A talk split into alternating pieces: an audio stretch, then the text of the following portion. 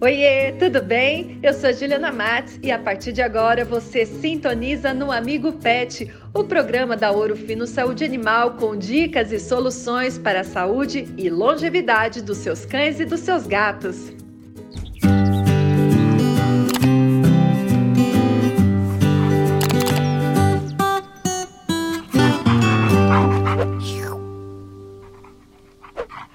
Olá, tudo bem? Tá se preparando para receber um gatinho ou uma gatinha na sua casa? Então fique ligado no Amigo Pet de hoje que a gente traz dicas importantes aí para esse momento. Confira.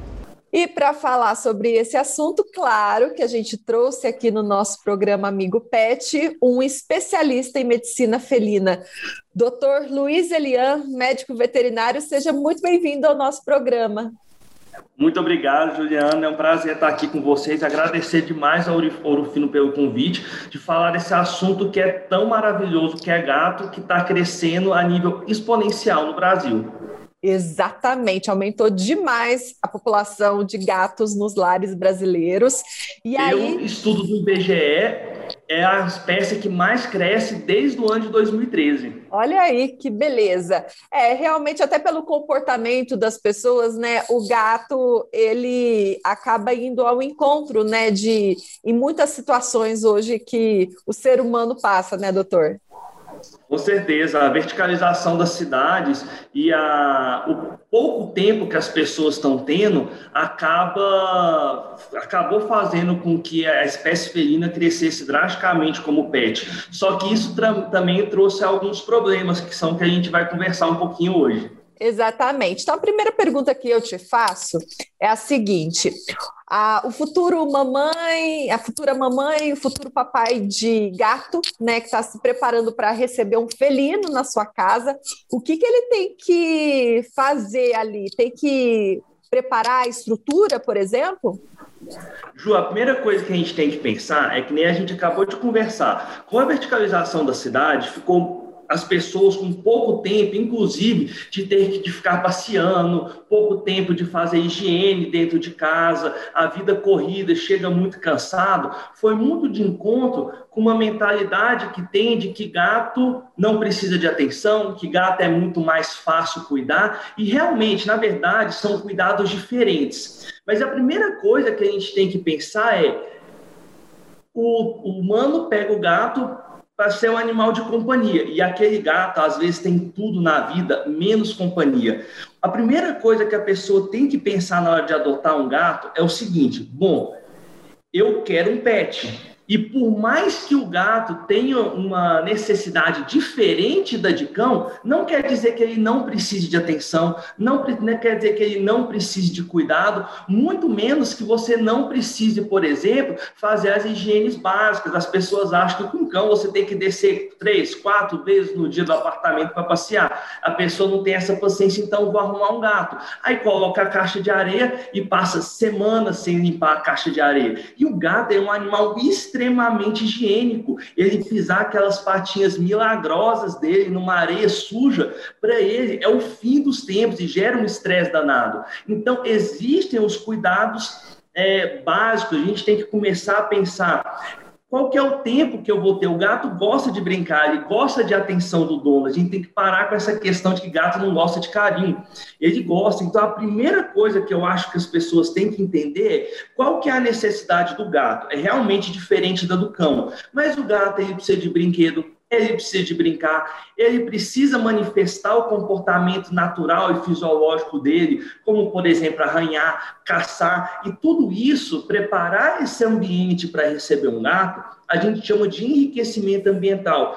Lógico, a gente tem dos níveis mais simples até os mais complexos, mas eu sempre gosto de falar um ditado que é: quem tem imaginação vai longe. Você pode ir no Mercado Livre, você pode comprar brinquedos caríssimos, por exemplo, no Mercado Livre, mas pode ser em qualquer loja, perdão. Mas você pode usar a imaginação, pegar no YouTube, às vezes digitar enriquecimento ambiental de gato. Eles te ensinam a fazer com papelão e você cria um ambiente extremamente preparado para um gato. Perfeito.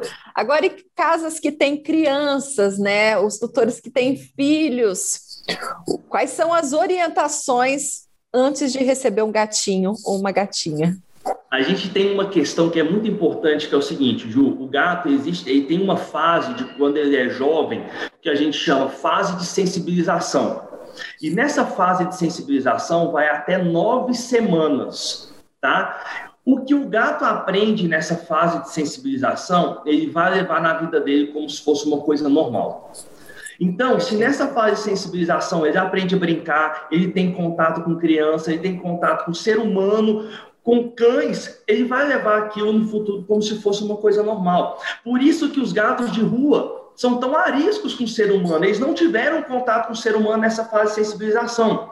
Então, quando o gato é jovem, é mais fácil da gente fazer essa aproximação, é mais fácil da gente fazer esse contato. A gente tem que tomar muito cuidado com as crianças, porque às vezes elas machucam querendo brincar, às vezes elas machucam querendo fazer carinho.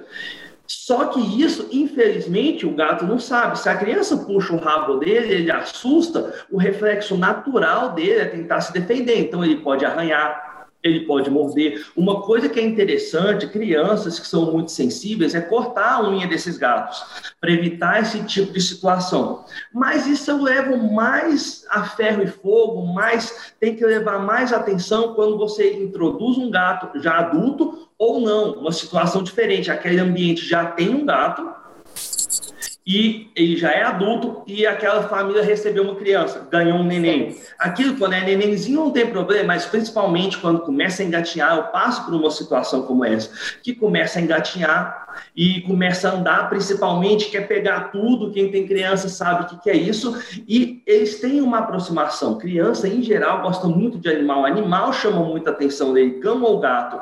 E às vezes, nessa tentativa de querer abraçar, porque a gente comentou um pouquinho mais atrás essa diferença do cão e do gato. Realmente, o gato mostra carinho, mas o cão você chega e pula tudo, quer que você pegue no colo. Às vezes, o carinho do gato é vir arranhar uma coisa do seu lado, ou se esfregar na sua perna e tá te dizendo, eu tô feliz. Uhum. E a gente acha, às vezes, porque a gente está muito acostumado com o cão, o brasileiro, chega quer pegar o gato, e a maior parte das vezes o gato não gosta desse contato excessivo. Aí quando a criança vai pegar esse animal, às vezes acaba tendo um acidente. É só. Mas lembrando que normalmente quando o gato filhote, ele costuma, ele é acostumado a isso, normalmente ele gosta.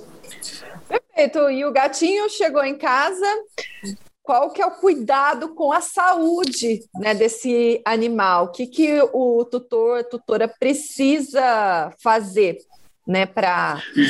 Ô Ju, eu gosto de falar o seguinte, hoje em dia ter pet não é para quem pode, é para quem quer. E aqui eu não estou falando para quem quer financeiramente, não. É para quem quer disponibilizar um tempo que seja o tempo mínimo necessário para cuidar. Porque não adianta nada você pegar e não cuidar. E a gente tem, da mesma maneira que quando você tem uma criança, você tem um neném, a gente tem que ter os cuidados com vacinas, por exemplo. Existem os cuidados, tem que tomar o leite certo, tem que comer é, a comida certa. E a gente tem as necessidades básicas. Por exemplo, a gente precisa fazer controle de ectoparasitas, que na verdade é pulga e carrapato, Gato dificilmente dá carrapato, mas ele dá muito pulga. A gente precisa fazer esse controle, a gente precisa desvermifugar esses pacientes, a gente precisa vacinar eles. Tudo isso é muito importante. A gente tem doenças virais muito importantes no Brasil, que tem uma repercussão gigante, que é o vírus da imunodeficiência felina e o vírus da leucemia felina. A gente chama de FIV e FeLV, são dois vírus. E a gente precisa testar esses pacientes. A gente precisa até de mais campanhas para divulgar mais isso. Então, é super necessário que os tutores façam, entendam que, na verdade, hoje, a gente não precisa de vacina anual, a gente precisa de consultas anuais, porque a gente já sabe, segundo os últimos guias de vacinação, que não é todo paciente que tem que tomar toda vacina todo ano. Tudo vai depender daquele ambiente. Sim. O estilo de vida que ele vive. Então, esse contato, eu falo que o tutor do gato, o dono do gato, tem que ter um veterinário, achar um veterinário de confiança e tem que ser como se fosse um pediatra. Ok, agora tem um, um, um assunto que é interessante: banho e gato. Porque é, nesse quesito eles também são bem dependentes, né, doutor Luiz? Gato é extremamente higiênico. E eu falo assim: a ponto de se você colocar a vasilha de comida do lado da caixa de areia, ele não come. Para ele. Ele tá, é um absurdo que ele está ele tá comendo no banheiro. E ele tem o hábito, pessoal, isso é natural, já nasce no DNA do gato, esse hábito de se lamber e se limpar. E sim, ele está se dando banho. E sim, ele está tomando banho. Porque tanto que você pega um gato que ele se, se lambe e o outro que não se lambe, passa a mão nos dois. Você vê quão macio é o pelo daquele gato que se banha. Quando o gato ele para de se lamber, é uma das coisas que a gente fala, olha, parou de se lamber, tem alguma coisa errada. Você vê no pelame quando chega no consultório que às vezes tem alguma coisa errada com isso. Só que banho em gato é uma coisa um pouco é, polêmica, porque o gato ele tem, ele é muito olfativo, ele é diferente do cão. O cão também ele usa muito a, o cheiro, a aquisição, a percepção de feromônios para detecção de muitas coisas. Só que ele é muito visual também. O ser humano é praticamente inteiro visual, né? A gente perdeu totalmente esse sentido do olfato. O cão tem mais o olfato e o gato é muito. Eles se reconhecem pelo cheiro. Lógico, é muito menos pela visão do que pelo cheiro. Então, quando você está dando banho no gato, quando ele se esfrega nas coisas, quando ele está arranhando, se lambendo, ele está deixando o cheiro dele nas coisas e está pegando aquele cheiro para a gente. Quando a gente dá banho no gato, a gente tira todo aquele cheiro, todo aquele, aquele feromônio, todos aqueles é, marcadores de odor que ele pegou do ambiente. Então, é, é, como se você tirasse a identidade do gato. É como se você colocasse ele numa mesa, fizesse uma plástica e depois fizesse pedido para ele olhar para o espelho. Ele não se reconhece. E isso é tão marcante que é comum, às vezes, um gato que fica e nem toma banho, ele fica internado na clínica. Quando ele chega em casa, três dias depois, os outros gatos batem, porque ele veio com um cheiro tão diferente Olha que os outros gatos não reconhecem ele como aquele gato. Mas isso não quer dizer, Ju, que eu sou totalmente contra banho. A gente tem situações, sim, que a gente tem que dar banho, certo?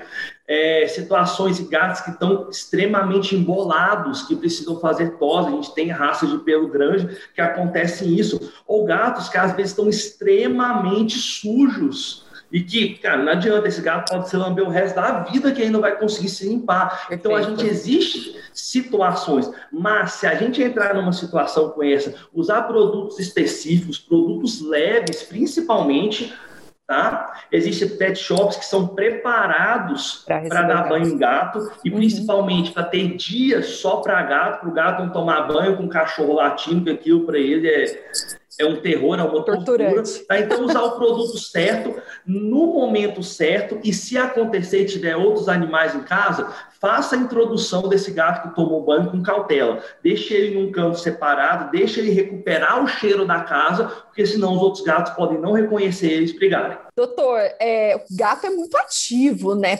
Pula, sobe, e, e aí o tutor, tutora pode dar uma, um suplemento para ele desde filhote? Você Pô, costuma indicar? Eu gosto bastante de suplementação, embora assim, é, as ações comerciais que a gente tem hoje são muito bem suplementadas, mas mesmo assim a gente tem diversas situações, suplementos energéticos, suplementos vitamínicos que a gente pode utilizar a gente tem excelentes no mercado, podem ser probióticos, medicar, é, medicações que a gente até usa para, até porque gato filhote é uma tendência muito grande a ter diarreia, é muito comum. A gente utiliza muito probiótico nesses pacientes, Perfeito. suplementação na fase de crescimento, tudo isso a gente gosta muito. Não necessariamente o gato tem que estar doente para ser suplementado, ele Legal. pode receber a suplementação. Perfeito. Olha que aula que nós tivemos aqui hoje. É, eu agradeço demais a, a, tecnologia, porque a gente pôde se conectar, eu aqui no interior de São Paulo, com a cidade de Goiânia, né? onde o doutor está, para a gente poder ter essa conversa tão produtiva.